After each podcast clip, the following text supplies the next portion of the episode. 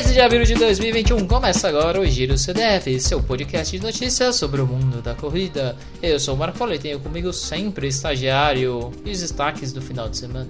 O feedback da planilha. Nano novo, o porquinho do Kipchoge. A maratona chinesa na Itália.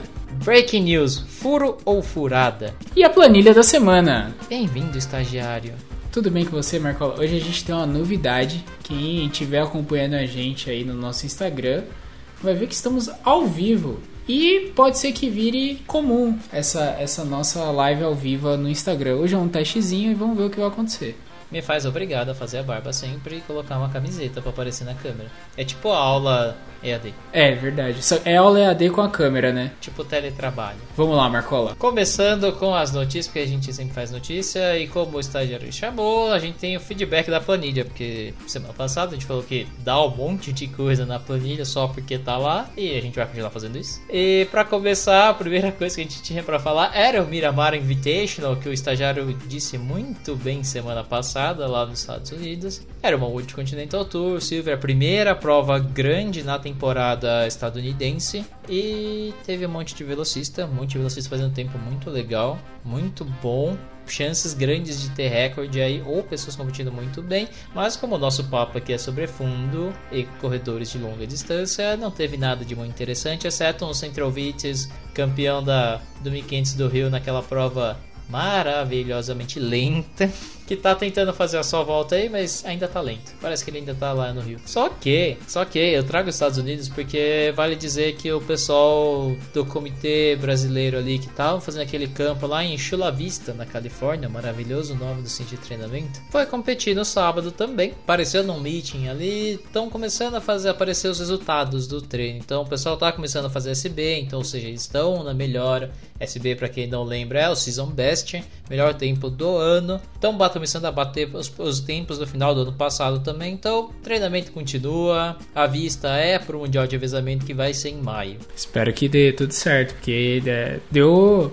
Estão deixando a gente sonhar estão deixando a gente sonhar. Ah, você tem que lembrar que a gente está entrando como defensor do título, tá? Do 4%. Então a gente entra já estrelinha. Entramos na pista de salto alto, ou pelo menos é, com pregos altos, vamos dizer assim. E esperamos que não tropecemos, né? Fazer o quê? Que o Bossa não caia, que a gente termine na frente de todo mundo. Para continuar com o nosso feedback da semana, a gente traz uma das, ma das maiores maratonas do continente africano, que a gente acabou citando semana passada, que rolou lá na Nigéria Axis Bank Lagos City Marathon. Outra provinha tranquila, 300 elites só e somente locais, somente africanos ali, com vitória do Emmanuel Naibei do Quênia, 2,1501, a quarta vitória queniana em 6 anos de competição. E do outro lado, do lado feminino, Mesere Dinke da Etiópia, quarta vitória etíope em 6 anos de prova, 2,28,51. Provinha local, tranquila, te passa rapidinho. A viagem rápida, né, para eles. Para eles. Pra gente. Demora um pouquinho mais. É curioso ver porque o pessoal da, da organização falando assim: nossa, os anos anteriores teve pessoas de todos os lugares do mundo vindo participar, etc. Esse ano a gente só teve 300 atletas locais. Mas ganhou o quê? Keniano e Etíope de novo. Ganhou quem sempre ganha. É a vida. Por outro lado, sabe quem não ganhou? Kenianos e etíopes não ganham todas, porque lá na China teve a Xiaomen Marathon, que é a, uma, a primeira Platinum do ano. Lembrando que ela, ela seria a primeira Platinum do ano de qualquer jeito, porque ela acontece acontece lá 3 ou 4 de janeiro, é uma das primeiras provas, foi elevado a selo Platinum esse ano. Só que, por conta de motivos óbvios, como a gente sempre sabe, como eu sempre repito, queria parar de repetir isso, ela não aconteceu em janeiro. Foi adiada para agora, 10 de abril. Também só teve pessoal local, mas já aí, em vez de 300, já foram cerca de 200 mil participantes. A China sempre mostra, né, depois do coronavírus, ela sempre mostra um pouquinho do poder que eles tiveram em controlar o vírus, né? Porque eu acho que 200 mil participantes participantes. Oh, 200 mil. É. Não que não seja realidade ter 200 mil participantes na China, mas 12 mil participantes, né? Foi 12 mil ou 2 mil? 12 mil. 12 mil participantes é mostrar como eles controlaram bem os, o vírus que nasceu lá, né? E enquanto os outros conheciam o vírus, entendiam como ele funcionava antes deles descobrirem o que que era, não conseguem controlar tão bem. Até o último país, quase o último país a, a ser infectado, não está controlando muito bem, né? É métodos e métodos aí é coisa de governo. Tem que lembrar que Nagoya teve aquele experimento que a gente falou semana passada, teve 10 mil pessoas correndo lá, 10 mil mulheres, pra falar a verdade. Então, métodos e métodos você pode dar seu jeito com que vem, com as dificuldades que vem. A gente pode começar a fazer o recorde de maratonas poco, pro, maiores provas pós-Covid, né? Então acho que a Shaimen tá com uma maior com 12 mil participantes, né? Provavelmente não vai sair da China por um bom tempo esse título, até as Majors voltarem, porque a gente pode ver, no final do ano as Majors estão lá, na casa dos 20 mil, então possivelmente. Veremos. Só para destacar que Yang Jin Hong venceu a prova masculina com 2 e 15 25 e a Jiao Anjin com 2 35 30 levou a vitória em casa, prova só local também. Por falar em só local, curiosamente a gente teve outra Xiamen Maratona lá na Itália. Foi a Guerra das Massas? Marco Polo está de volta? Marco Polo levou a maratona da China para a Itália? É, não, quase. A questão é que a gente falou semana passada que ia ter uma prova específica para o pessoal pegar índice ali uma tentativa de índice lá na Itália que foi na, na Toscana e curiosamente o nome dela era Xiamen Marathon e Toscan Camp Global Elite Race, falando no inglês enroladesco aqui, tão enrolado quanto o nosso italiano. Tem que falar certo, Marcola. Tem que ser Tuscany Camp Global Elite Race. Essa daí que o maravilhoso estagiário mandou muito bem. Foi uma prova da Xiamen porque a organização de Xiamen conjuntamente com a, a FITA, que aí é uma brincadeira minha, mas é a Federação Italiana de Atletismo, organizou essa prova para os corredores ali, e aí não só locais, diferente do que foi lá na China, mas teve queniano, teve tipo uma prova como seria a NN Mission Marathon.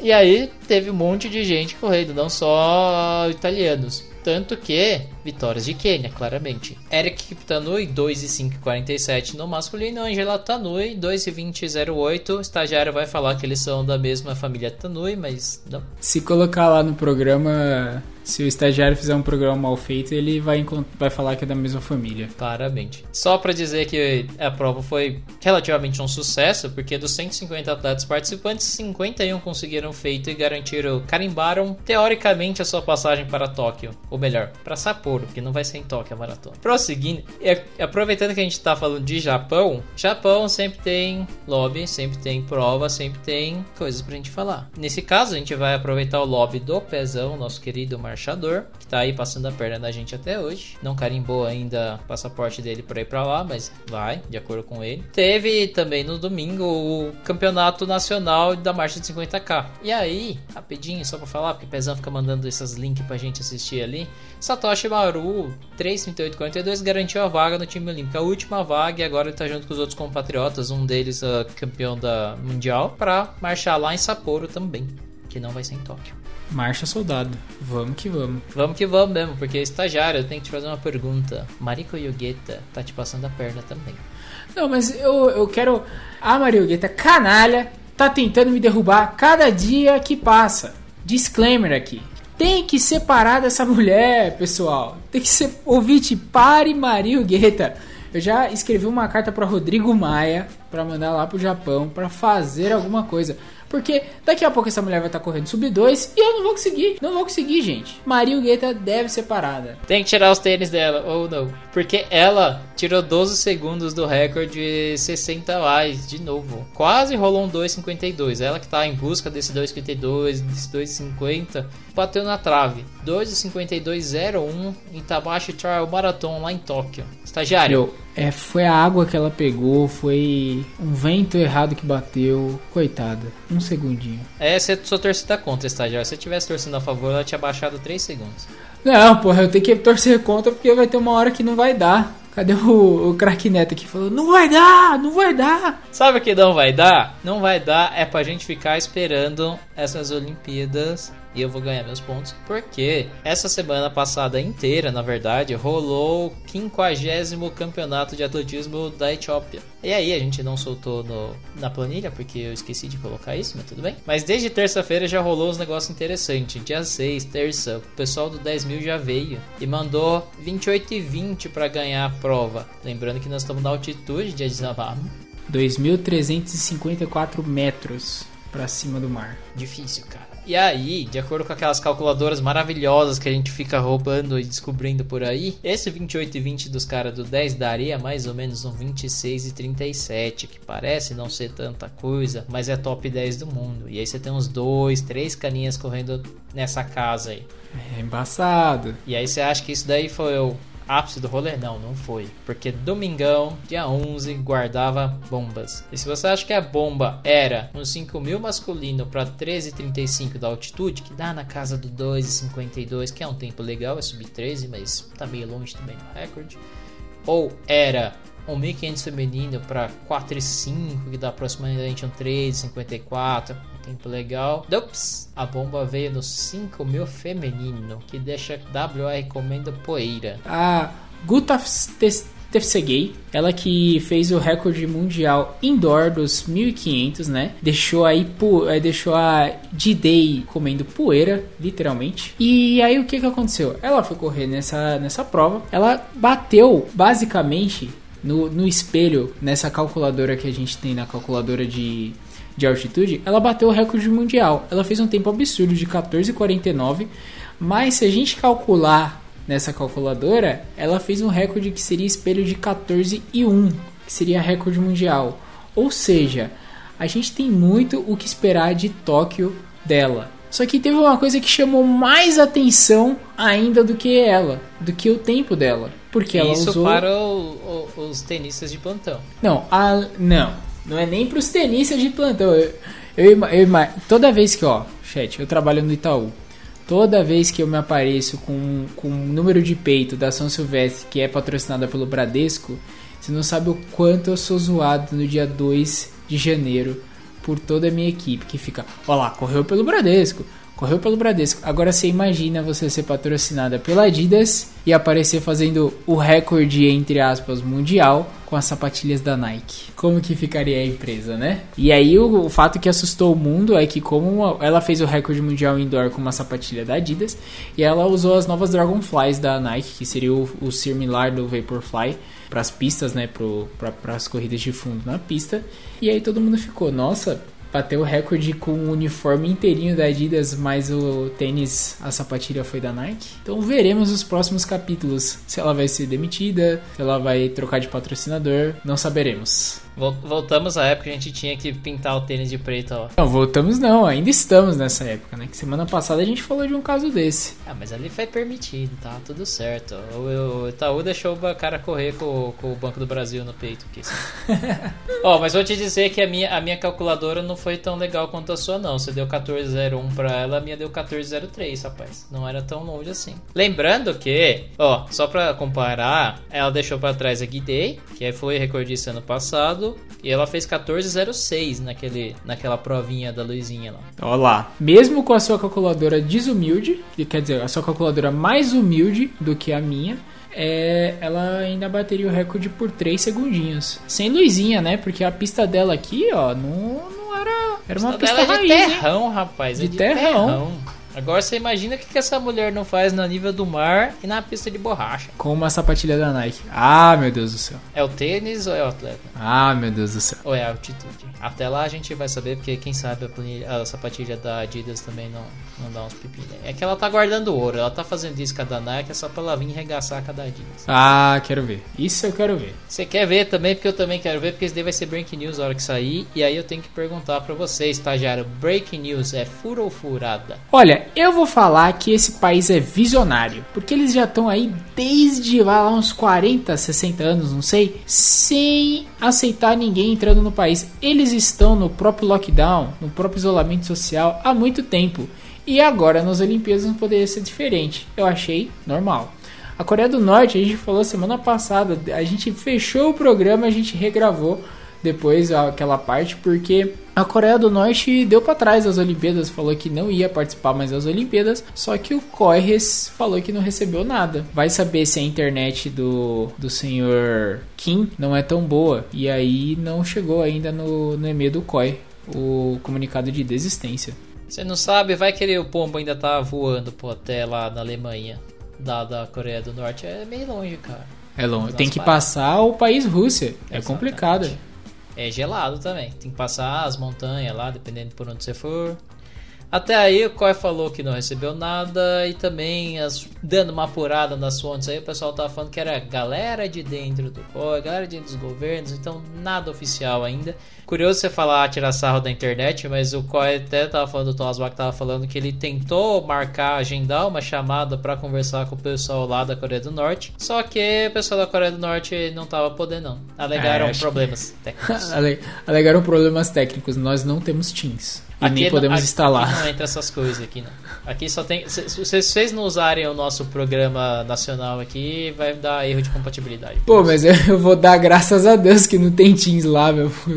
Putz, grilo. Por outro lado, teve sim retirada essa semana. Um dos casos foi a Federação de Atletismo da Austrália, que o chefão botou lá em chamada, em TeamViewer ali, em chamada do Google que não vai para a Polônia mais. Lembrando que o Mundial de Revezamento é esse que a gente falou que o pessoal do Brasil tá lá nos Estados Unidos preparando. Vai ser lá na Polônia, lá em Silésia, 1 e 2 de maio. E o pessoal da Austrália não vai, porque eles conversaram com profissionais da saúde, conversaram com o governo e falaram assim: receberam um conselho, levemente conselho de ah, acho que não vale aí ir não, porque tem muita segurança, não. Vocês teriam que ir e voltar, ficar quarentenado pra caramba depois que voltassem, e atrapalhar todo o processo de treinamento, porque você vai ficar quarentenado, o pessoal tá na alta agora, tá começando as competições externas, e aí vocês vão pra lá e vão ficar duas, três semanas parado, não vai rolar muito bem não. Não vai, eles pesaram as escolhas e falaram não, não vamos. E aí eles vão organizar um evento ali para a região, para a Oceania, para poder contemplar os atletas e ter essa questão de poder se qualificar, porque querendo ou não, o mundial de revezamento dá vaga para os revezamentos lá na nas Olimpíadas. Outra coisa que vai lembrar o porquê que eles ficaram com medo, e eu te pergunto, estagiário, você lembra que aconteceu no Campeonato Europeu Indoor lá em Torum, também na Polônia? Eu lembro. Exatamente. Várias- Parecia. Parecia a festa de aqui no Brasil, né? Todo mundo faz o teste, dá negativo, 15 dias depois, hospital lotado. Lá, pelo menos, ainda o pessoal tava testando pra caramba, todo mundo que ia competir. Até, lembrando, a gente falou de alguns casos de atletas que não puderam competir. O 4x4 da Polônia não competiu porque um testou positivo, então todo mundo fora. Teve um monte de gente pegando positivo ali, entre poloneses, italianos, Team GB, os britânicos, tiveram 10 galeras ali, tiveram que fazer uma baita quarentena geral quando voltaram para as ilhas. Então, eu acho que os, os australianos estão certos nesse rolê. Se pá. Ah, eu acredito também. Quem pá tá de olho nessa situação complicada que tá rolando lá na Europa também é o pessoal da Noruega, porque o, os organizadores da, da Mundo League de Oslo, aquela do Bisley Games, que ano passado teve Impossible Games, aquele monte de corrida esquisita, que os Ingebrigtsen ganharam dos kenianos, só que esqueceram de contar pros kenianos que eles tinham que correr na chuva e na altitude. E os Ingebrigtsen correndo bonitinho ali com luzinha. Adiaram, resolveram adiar a data do, do evento deles. Tava programado para ser dia 10 de junho. Seria a quarta etapa, sendo que a Diamond League abre 20, 23 de maio com Rabat no Marrocos, 28 de maio em Doha e 4 de, do, de junho lá em Roma, na Itália. Seria a quarta etapa, dia 10. E do jeito que o negócio tá feio lá na Europa e na Noruega, eles já adiaram a data. A ideia ainda é fazer uma competição nos moldes normais, digamos assim, não ter outro Impossible Games, outros jogos divertidos, né? jogos lúdicos. Mas está programado para provavelmente ser ou final ou, come, ou final de julho, pré-Tóquio, ou final de agosto pós-Tóquio. Aí vamos ver. Vamos ver se vai encaixar no calendário. E a gente tem uma notícia triste para dar. É, a gente perdeu essa semana a Roselia Aparecida Machado, com 52 anos. Ela que foi mais uma vítima do Covid, ela estava entubada duas semanas em Curitiba e faleceu na, na quinta-feira, dia 8. E um fato especial, a gente sai do, do mês da mulher e a gente perde aqui pelo Covid a segunda brasileira a vencer a São Silvestre, a corrida mais famosa do país. Ela também não só vencedora da São Silvestre, foi brasileira, foi para a Olimpíada, competiu, sempre foi um nome muito forte do atletismo brasileiro e aí a gente vê que histórico de atleta não te protege, meu caro colega. Toma cuidado. Você Se proteja, galera. Tá muito feio. E prosseguindo pra planilha da semana, né? Que a gente tem toda semana. Passamos, tem, passamos a inventar uns quadros aí, Vini ficar bravo com a gente, mas a gente faz tudo do jeito que a gente quer. Já fazendo mend com, com as notícias, com a planilha, porque a gente falou lá no começo que a equipe Show e amigos acharam no novo parquinho Lembrando que semana passada a gente falou que Hamburgo, que seria dia 11 agora, teria sido agora, foi cancelado porque a região está numa catástrofe gigantesca por causa do Covid, os números estão aumentando absurdamente. E eles tiveram que mudar de lugar. E o lugar que eles arranjaram vai ser lá em Enschede, na nos Países Baixos, não é na Holanda. A Holanda é só um dos uma das províncias, uma das mais famosas. Mas é lá nos Países Baixos. E aí, eles que, eles que já organizam uma prova que é selo bronze, estaria para acontecer. Tem toda uma história de que a prova, na verdade, desse ano de Enchede não seria uma prova de elite, seria uma prova diferente, já seria uma prova bem menorzinha. Só que fecharam com a organização da NN e aí eles fizeram, mudaram todo o esquema e vão para um aeroporto fazendo aquelas provinhas marotas, só plano, ficar dando voltinha, também com a ideia de fazer índice para as Olimpíadas. Né? É, eu acho que eles escolheram um lugar ruim. Eu tenho minhas críticas aí. Porque assim, eu acho que um dos maiores inimigos do corredor é o vento batendo de frente. É... E no aeroporto é um lugar que venta muito, né? Muito aberto, é reto e o vento ele. O vento o vento ele, ele bate ali é, de frente, né? Eu não sei se eles vão correr no, no sentido ao contrário de que a biruta vai estar tá ventando Mas no aí dia, né? é que eu te faço. Você acha que os caras não sabem mais ou menos onde vê o vento, a leitura do vento? Em vez Não. de correr pra frente de vento e com o vento nas costas, Mas aí- corre de lado, irmão. Mas aí você vai mudar o, vai mudar o vento. Ó, galera, o vento tá para para sudeste, por favor, curva para sudeste. Aí não, Não, dá, né? Tem que ser a gente- homologado a distância. Claro, mas você faz o desenho bonito ali através das medidas tradicionais de vento, as medidas históricas, e você sabe mais ou menos de onde o vento vai vir. Não é perfeito, Ah, mas dá pra ter sei uma não. ideia. Relaxa que até aí, a equipe Shogi e coleguinhas estão lá. Kipchoge provavelmente precisa vencer essa prova e provavelmente vença, porque ele é um dos caras mais rápidos. O próximo carinha tem 2,6 ou 2,7 só, tá longe. Sim. É, e infelizmente já é oficial o, Daniel Chaves não vai conseguir ir para essa prova. Qualquer jeito. Mesmo mudando e adiando a data, ele não vai conseguir ir para essa prova. Ele que teve dificuldades da, de ir até como se fosse Hamburgo, porque tava treinando no México lá e México tá de bandeira vermelha. O país é vermelho também e não podia entrar lá na, na Europa. México que não é um país comunista porque ele ainda tá aceitando brasileiro, o que eu acho que é um risco bem grande nos últimos tempos. É, mas lá o negócio não tá muito bom, então eu não sei o que, que é pior, então. É.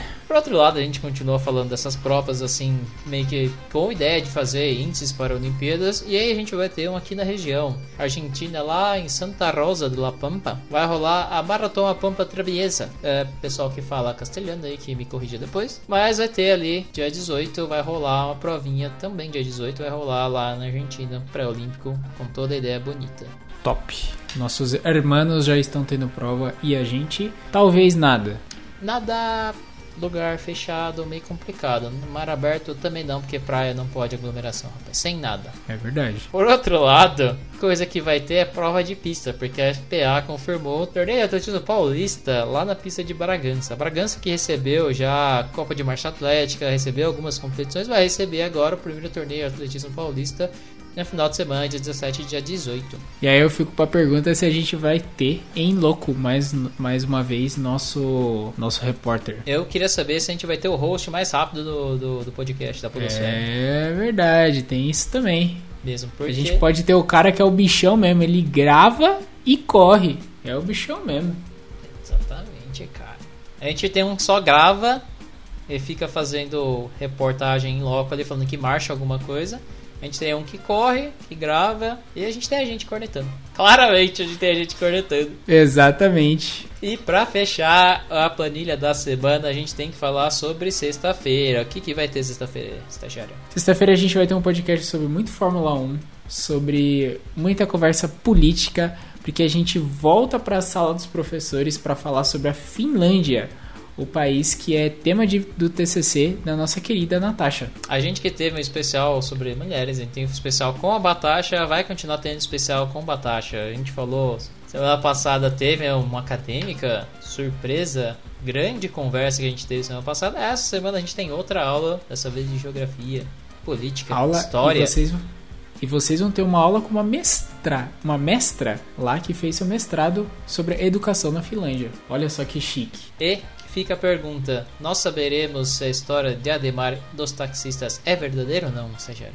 A gente pode saber, a gente pode conhecer disso apenas se vocês apoiarem a gente no Padrim. Vai lá no nosso Instagram. Você aí do chat que já tá no Instagram, vai lá no nosso link. Vai lá, apoia a gente no Padrim-se. Aí você, com esse dinheiro do Padrim-se, a gente vai mandar o estagiário para correr descalço em Bariloche, na neve.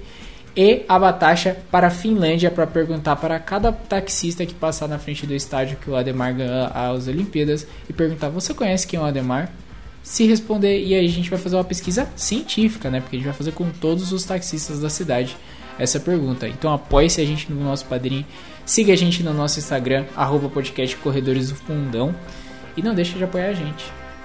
E com este merchan maravilhoso e com essa pergunta se Batasha sabe é de verdade sobre essa história ou não, a gente termina mais esse Tiros TF. Muito obrigado, meus caros ouvintes, e sayonara. Tchau, tchau.